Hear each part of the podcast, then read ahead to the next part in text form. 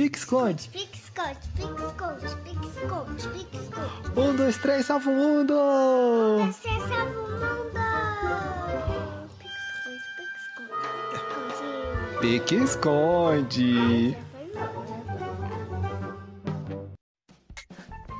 Senhoras e senhores, põe a mão no chão. Senhoras e senhores, pule de um pé só. Senhoras e senhores, sejam muito bem-vindos ao nosso Big Esconde, um podcast para quem gosta de criança, tem criança e é feliz que nem eu, Zé Bittencourt, e meu companheiro de jornada, Diego Laco Moreno. Fala aí, meu pai. E konnichiwa, ohayo! E claro, você manda boa noite.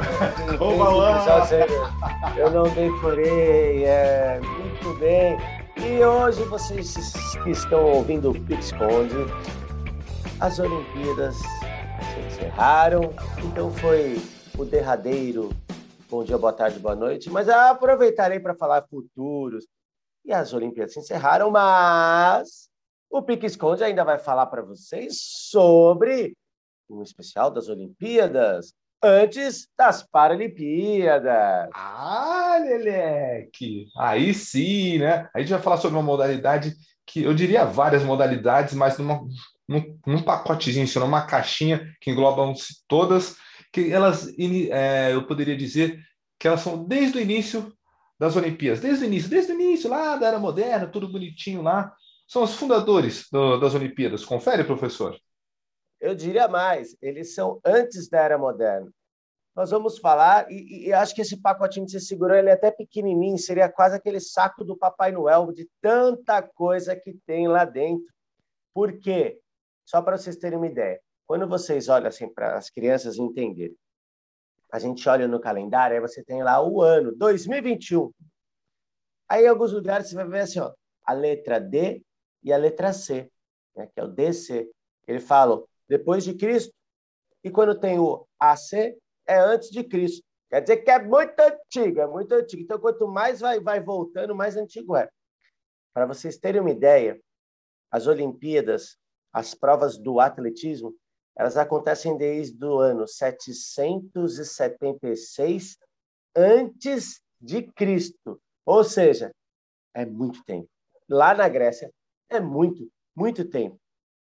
Ou seja, o atletismo, ele engloba provas que a gente vê assisti, assistindo às Olimpíadas, que são os movimentos básicos dos seres humanos, que envolvem lá o correr, o saltar, arremessar, lançar, saltar por cima das coisas, enfim. Então isso é tão antigo, são movimentos tão praticamente naturais, vamos dizer assim, que quando uma pessoa faz ele de um jeito além do normal, vamos dizer assim, fica legal de assistir, porque é desafiador. Quem nunca brincou de vamos pular mais longe? Quem é que pula mais alto? Você já brincou, né, Zé? Vixe, sempre perdi, né, de pular mais alto.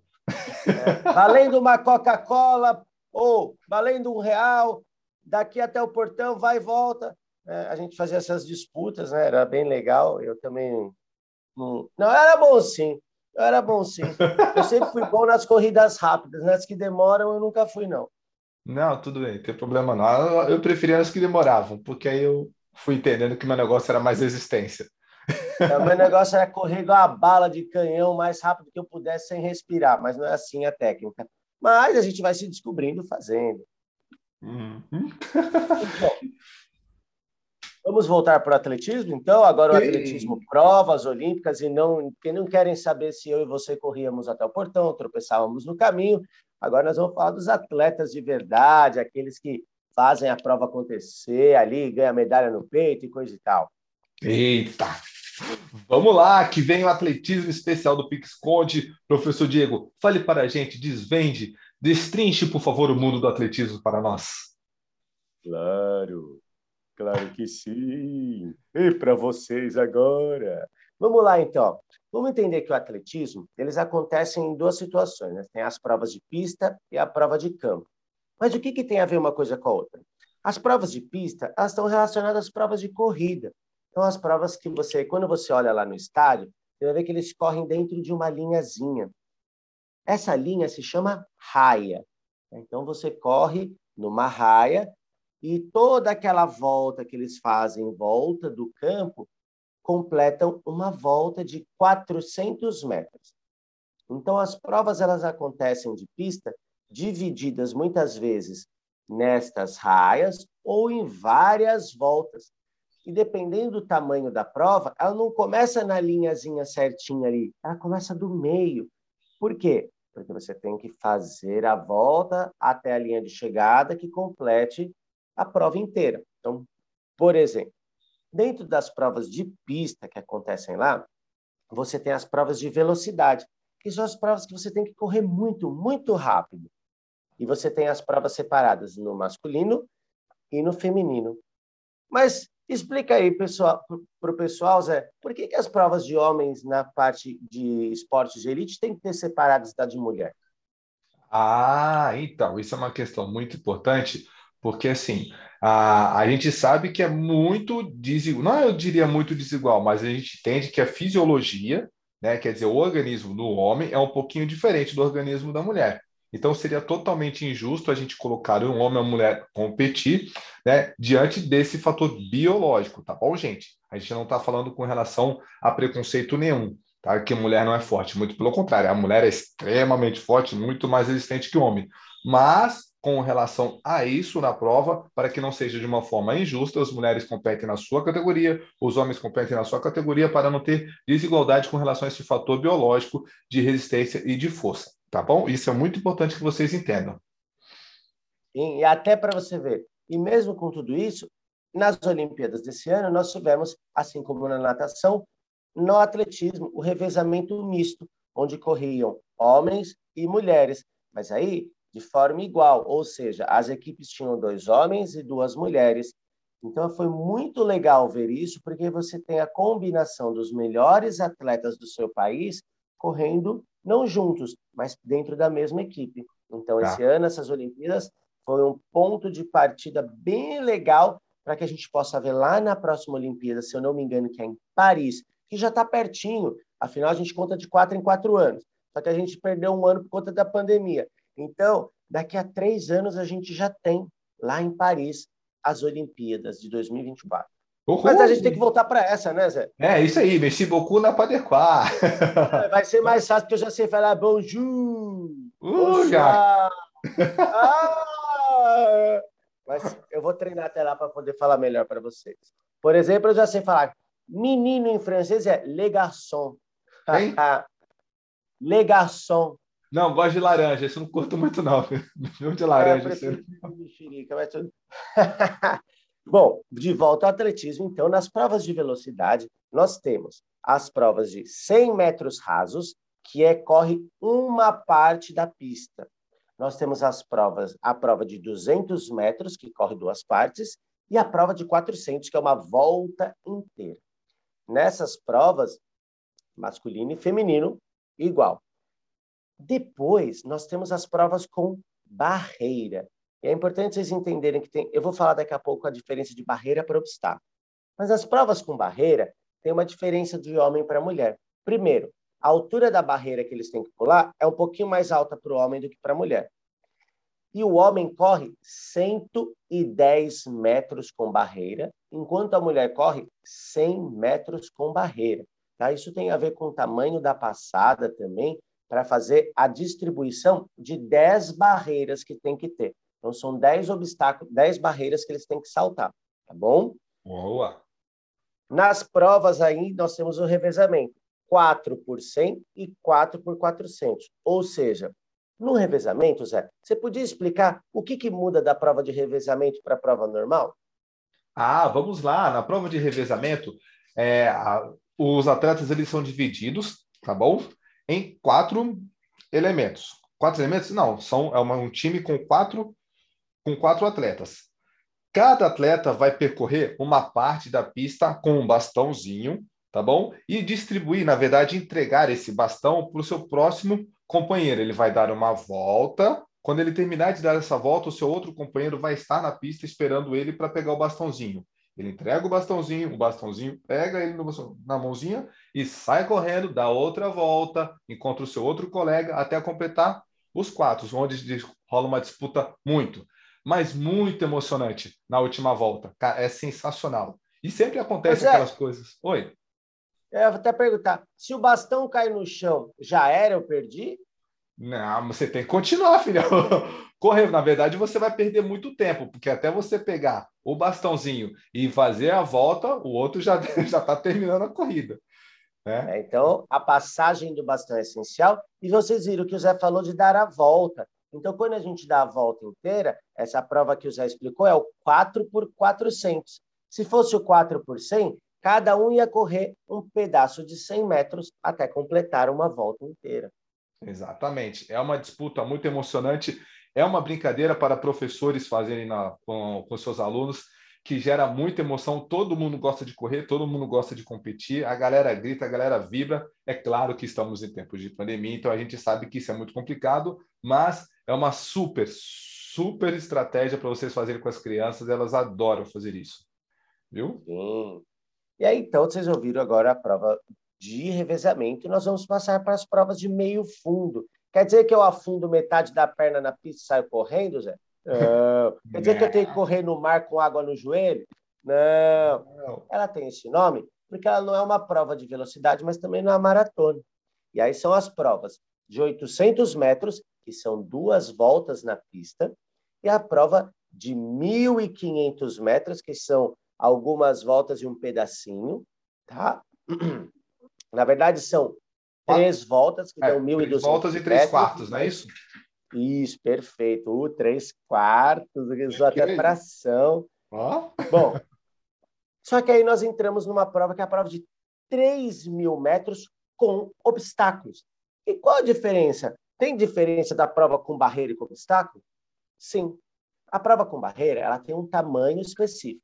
Então, por exemplo, nós temos a prova com barreira de, quatro, de 400 metros, que os homens e mulheres correm igual. A barreira é menor e eles têm que fazer. No obstáculo, não tem aquela barreira. Ele tem obstáculos, ou seja, ele tem como se fosse uma trave maior, tem uma parte que tem água, tem uma parte que tem poça. Então, eles têm que saltar e passar por obstáculos que não são barreiras, iguaizinhas e bonitinhas na pista. Eles têm que passar, pular, passa por baixo, corre por cima, cai. É muito divertido. E são 3 quilômetros, né? 3 mil metros. Depois disso, nós temos as provas de 5 mil metros e de 10 mil metros, até nós chegarmos, enfim, na prova de maratona. A maratona, normalmente, ela acontece na rua da cidade.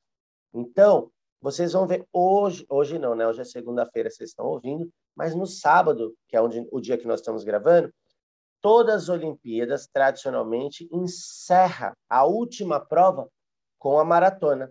Ela começa dentro do estádio, vai para a rua, corre na rua, sobe, desce, não sei o que, passa por cima, por baixo, para lá, e termina dentro do estádio.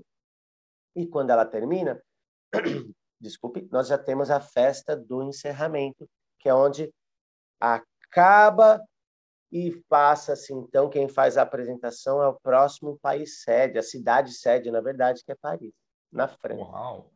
E detalhe, né, que a distância da maratona, só relembrando, 42 quilômetros e 195.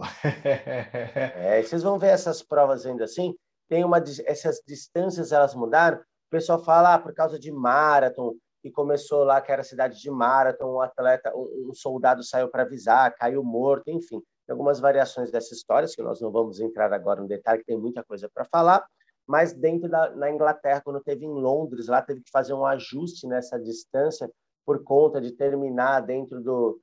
ah, esqueci o nome agora, mas no local necessário de ser terminada, por isso que essas, esses metros foram aumentou um pouquinho. Mas aí, o tradicionalmente é isso. Mas nós temos ainda uma última prova, que não é para correr tão fundo e não é para correr tão, e não é para saltar obstáculo, que são as marchas, a marcha atlética. Na marcha atlética, vocês vão ver que parece que as pessoas estão andando rebolando, mas não é que elas estão rebolando, é que elas não podem. Na corrida, a gente chama de fase aérea, quando as duas pernas estão no ar. Na marcha atlética, sempre, sempre, sempre, sempre tem que ter um pé em contato com o solo. Tirou os dois, já era. Já era Então, você tem que ter, é, aí você tem que ter o quê? Sempre um pé no chão. E biomecanicamente faz com que o nosso quadril ele faça esse movimento que parece que estamos rebolando. Agora vem a parte, Zé, que eu, eu acho muito difícil. Olha só, A maratona tem 42, 192. A Uhum. marcha atlética, as mulheres percorrem 20 mil metros e os homens 50 mil. Gente, 50 quilômetros andando daquele jeito, minha nossa senhora, é. Ó, o Pix Conde experimenta até pagar um doce para quem conseguir fazer um quilômetro assim. um Olha. quilômetro só, só para vocês entenderem. Se você conseguir até o ponto de ônibus assim, já é bastante. Vocês sabem que e um dia olha a gente- só, Hum. um desafio. Eu quero ver, hein? Quem corre é corredor, né? Uhum. Quem salta é saltador. E quem marcha é é soldado. maluco. É soldado. é. O atleta da marcha é o marchador. Tá vendo? E Sensacional. essas são as provas de pista, né? Todas as corridas e marchas. E agora nós vamos para a prova de campo, que fica dentro da pista, que normalmente é onde acontecem os jogos de futebol, de hóquei, de rugby e tudo mais.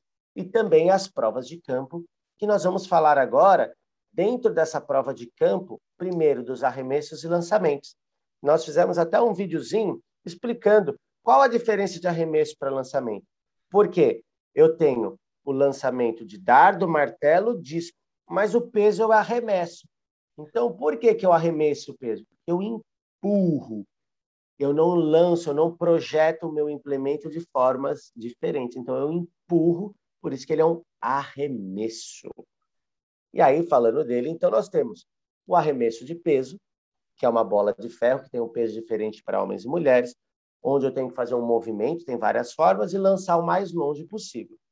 O Brasil ficou em quarto, que foi sensacional com o Darlan. Nós temos o lançamento de disco, onde eu seguro um disco preso entre o meu punho aqui e meu antebraço, giro, giro, giro e lanço o mais longe possível. Nós temos o martelo, que é uma bola de metal presa num cabo e uma alça. Eu também tenho que girar, girar, girar e lançar o mais longe possível. E finalizando com o lançamento de dardo, onde eu tenho um dardo bem grande e eu tenho que correr e lançar ele o mais longe possível. Então, sempre os objetivos dos lançamentos e arremesso é lançar o mais longe possível. Confere, Zé? Positivo e operante. Eu não lembro agora se foi um troféu Brasil, se foi uma Olimpíada, que teve até, inclusive, uma- um acidente, né? O dardo caiu no pé de um juiz. Isso é uma coisa muito Mano. importante, é uma das grandes regras que a gente, quando a gente está fazendo, ensinando algumas provas de atletismo, principalmente a de campo, é você só pega o seu material depois de lançado, depois que todo mundo lançar, para que não aconteça esse tipo de acidente. Então todo mundo se afasta, todo mundo fica atrás de bonitinho numa zona de proteção, bonitinho, e a gente fala, por exemplo, nas provas de disco, arremesso de peso e martelo, tem uma grade, que a gente chama de jaula, né? nessa jaulinha aqui, que é a grade de proteção, para que não aconteça nenhum problema, nenhum acidente de machucar as pessoas que estão na corrida, porque as provas acontecem simultaneamente. Então, justamente serve para proteger essas pessoas e até mesmo do próprio atleta que estão no campo, tá bom? No caso do dado, não tem essa grade. Então, as pessoas que vão fazer o lançamento do dado, elas já sabem que está acontecendo essa prova. Então, no caso, os juízes e os árbitros, eles se afastam, entendem, esperam acontecer o movimento. E é óbvio, né, que o senhor só vai retirar o dado depois que for lançado. Confere, professor Diego.